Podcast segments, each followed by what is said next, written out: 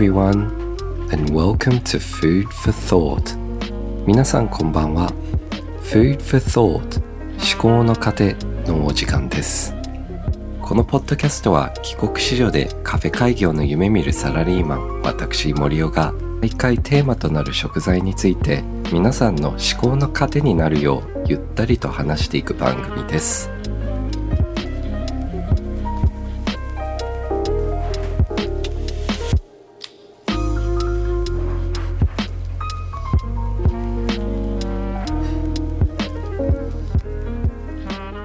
皆さんお久しぶりです。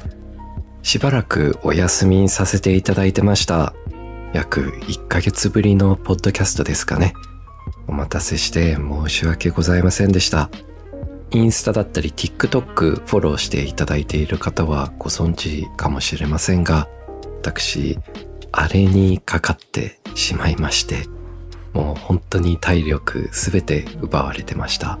もう2週間ぐらいは喋りすらできなかったですね。喉が痛すぎて。なので、投稿もできなかったですし、もちろんちょっとポッドキャストの方もできるような声ではなかったので、お休みさせていただきました。まあ、あの、感染してから3週間経ちましたが、今まだ倦怠感がすごいですね。頭がぼーっとしてて。で、まだちょっと喉、あの、咳がちょっとあったり、あと、10分ぐらい歩くともうぜいぜいして息切れしてしまったりするんですよね。いや、本当に今回のあれは、後遺症が辛いという声がたくさんあるので、皆さんも気をつけてください。で、まあ、この休みの間ですが、うん、まあ、仕事もちょっとテレワークしながらゆっくりさせていただいたんですけど、投稿もできない中、その中で、あの、漫画でわかる日本史ですね。これあの、小学生向けの 漫画なんですけど、これにちょっとハマっちゃって、今、鎌倉時代ですかね、まで読んでいます。すごい面白いんですよ。日本史って面白いじゃないですか。あの、登場人物だったり、あと戦国時代とか、バトル漫画みたいな感じじゃないですか。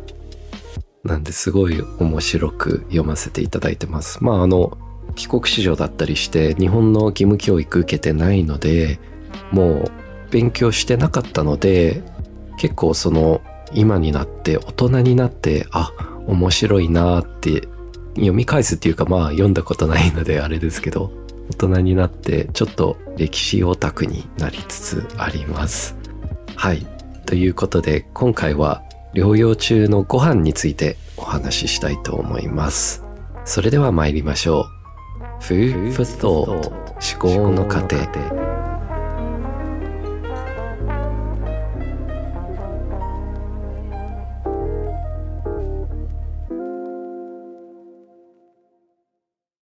すいませんね。ちょっと喉の方がまだ本調子じゃなく聞きづらいところはあるかもしれませんが、ご了承ください。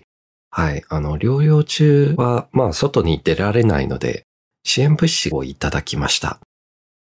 この支援物資がですね、フォロワーさんからもいろいろ情報をいただいたんですけど、やっぱり地域によって全然違うみたいですね。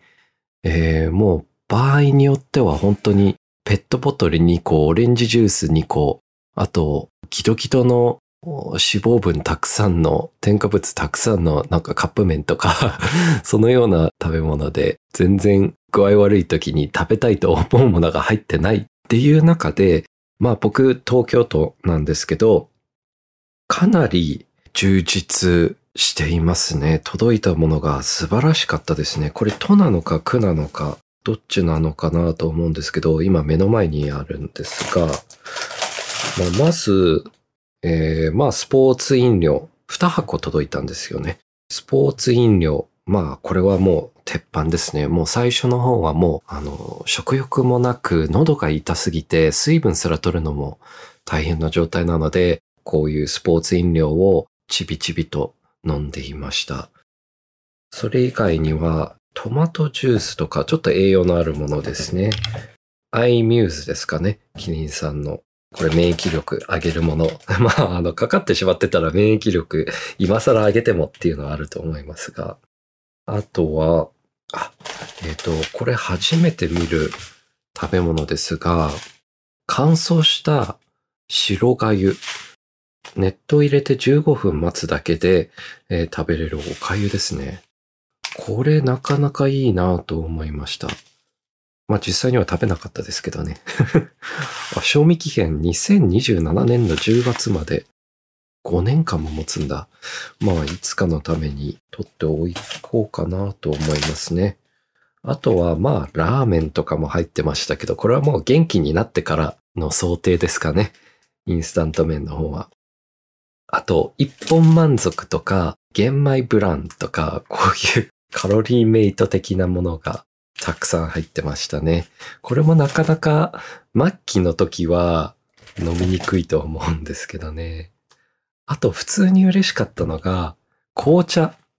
えー100個入った箱ですね。紅茶ティーバッグ。これは嬉しいですね。はい。絶対に使いたいと思います。あと飲み物で言うと、えービタミン C のこれキリートレモンとかドデカミンとかですね。これは僕元気な時も飲んでますので、はい。すごく嬉しいものです。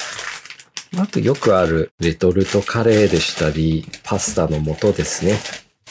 パスタの素、カルボナーラとか、ミートソースとかそういうものも入っていました。かなり充実していると思います。皆さんのはどうですかね？はい。あと、ご飯とか、うどんとかパスタとか入ってたんで、まあ主食ほぼ全部あって、まあ家の中には結構調味料とか揃っていたので、ちょっと頑張って料理とかも作っていました。はい。動画の方にも TikTok の方にも上げさせていただきましたが、ご飯とこのトマトジュース、あと、あれはラタトゥイユの素ですね。で、リゾットを作ったりしました。あと何作りましたっけ？ああ、あと、ラーメンで油そばでしたり、えー焼き鳥の缶も入ってたんで、それで親子丼を作りました。でも、実はこの親子丼を作ったんですが、で、YouTube の方にも動画上げたんですけど、後々気づいたら箱の下の方に親子丼の素が実はあったんですよ。なんで作ってみたものの、あまあこの親子丼の素使えばよかったなっていうのはちょっと若干の後悔はありましたね。ああと、病人の味方、ゼリー飲料ですね。こういうのもすごくたくさん入ってまして、これもアレンジしようと思ったんですけど、ゼリーってもう加工されてるので、これ以上加工って難しい。どうしようかなと思って悩んで断念してしまいました。そしてここからはですね、体調不良になった時の海外の話、海外でのその体調不良になった時の話をしたいと思います。実は日本で風邪ひいた時とか具合悪くなった時と海外で具合悪くなった時ってやっぱりその対処法って全然違うんですよね。日本の場合ですとお粥を食べたり、はい、消化のいいものですね。そういうのを食べたりするんですけど、僕、まあ生まれと育ちオーストラリアの方なんですけど、衝撃だったのが友達の家にお泊まりで行った時にちょっと体調を崩してしまったら、その友達の親から出してもらったものがスプライトだったんですよ。あのレモネードの飲料水ですね。その炭酸が絶対に喉に良くないと思うんですがね。いや、でも、レモンが入っているから、レモンですっきりするっていう考えだったんですかね。うん、どうだったんでしょうか。未だにわからない。でも、僕がそれもらった時に、ちょっとえってなったんですけど、周りは、ああ、普通だねっていう感じだったので、はい。これがオーストラリアでは普通なんですかね。未だに謎です。まあ、あとはフルーツとか取るの良かったりするっていうか、まあ、海外でフルーツ取ってたりしますね。結構油っぽい食べ物が多いんで、さっぱりしたものはやっぱりバンコク共通ですね。食べたいの。まあ僕も今回具合悪くなった時、フルーツ食べたいなってすごく思ってて、で、実はちょうどふるさと納税でフルーツを頼んでたんですよ。それが届いたんですよ。ちょうどかかった時に、うわー、最高って思ったんですけど、頼んでたのが、これ完全に忘れてたんですけど、なんか南国のフルーツのちょっと不思議なもの。で、普通にこのバナナとかリンゴだったらよかったんですけど、なんか届いたのがスターフルーツとか、あと、何ですかね、パッションフルーツとか、なかなかちょっと普通に食べれないようなフルーツが届いたので、はい、それでちょっと自分後悔したというか、はい。Food for thought はい。ということで、今回は体調不良の時のご飯の話でした。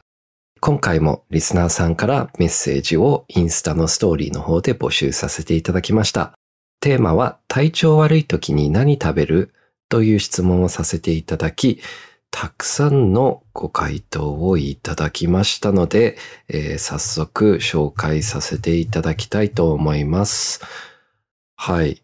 見ていると、かなり多かったのはやっぱり定番のものですね。おかゆ。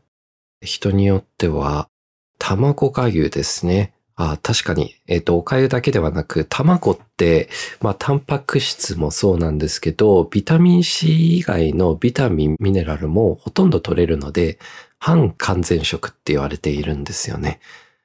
なんで、卵をちょっと入れるだけで栄養もすごく変わってくるので、普通のお粥だけではなく、卵がゆも僕はおすすめだったりします。あと多かったのが、うどんですね。はい。まあ確かにうどんはつるっと食べれますし、あったかいスープで体も温まりますからいいですね。うどんは多いんですけど、なかなか蕎麦はないですね。僕はどちらかというとお蕎麦派なので、体調悪くなった時にお蕎麦を食べることが多かったりします。あ、あと、これ、安田さん、ゼリー、ゼリー、ゼリーです。3回も言っていただきありがとうございます。あ確かにゼリーもですね、えっ、ー、と、つるっていけるので、今回本当にゼリーが活躍しました。一番もう本当に Amazon で頼んだのが、えー、ウィーダインゼリーとかああいうゼリー飲料ですね。あれすごいもうずっとチュッチュチュッチュ、チビチビチビチビ飲んでました。はい。あとは、ようこさん。無性にカス汁食べたくなり、ふらつきながら作って食べます。あ、カス汁。カス汁って確かご当地の関西の方でしたっけ？兵庫県でしたっけ？のご当地グルメですよね。あの、お味噌汁的なもの。はい。こういう時、ちょっとホームシック、具合悪くて一人暮らししていると、これあるあるですかね？ホームシックになりません？ちょっと親の子のぬくもりが欲しかったり、するので、なんかその、関西出身とか自分のご当地のものを食べたくなったりしませんかね？僕だけですかね？はい。あと、チムポイズンさん、生姜、あ、生姜もいいですよね。体もポカポカする効果がありますので、はい。あと、母さん、あ、うどんか、チャーハン。え、チャーハン食べたくなりますかね？あの油キッシュな感じ。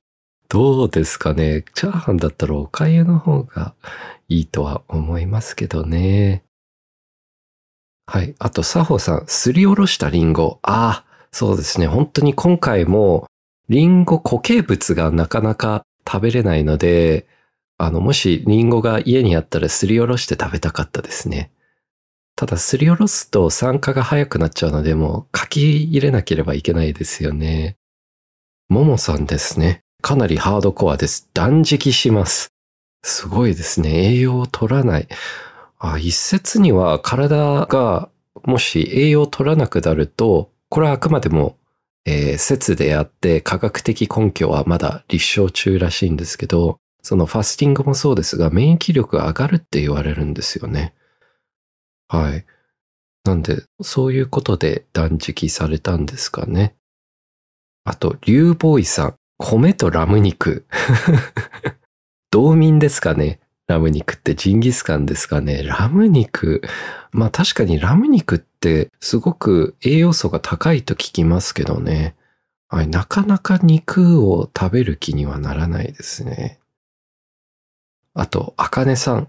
チョコレートミントアイス。あ、チョコミントアイスですね。なんかあの、冷たいもので喉を冷やして炎症を抑えるのと、となんかスースーした感じもいいですよね。はい。あ、もう一つハードコアな回答を見つけました。ひなさん、カツ丼。病気に負けるな。あ、なるほど。験担ぎでですね。ああ、カツ丼を験担ぎよりも縁起よりも僕はどちらかというと科学的に立証されたものの方が いいと思いますけどね。はい。あ、これもですね、ちょっと分かったりします。すずさん、風邪ひくとなぜかマックが食べたくなります。ああ、僕も実はそうなんですよ。はい、なんか具合悪くて、ちょっとなんか、まあ熱はなくて体にこう寒気を感じた時に、なぜかああいう油ぎっしゅなファストフードを食べたくなるんですよね。はい。それはなんでなのかなあ、あとなーちゃんさん。これいいですよね。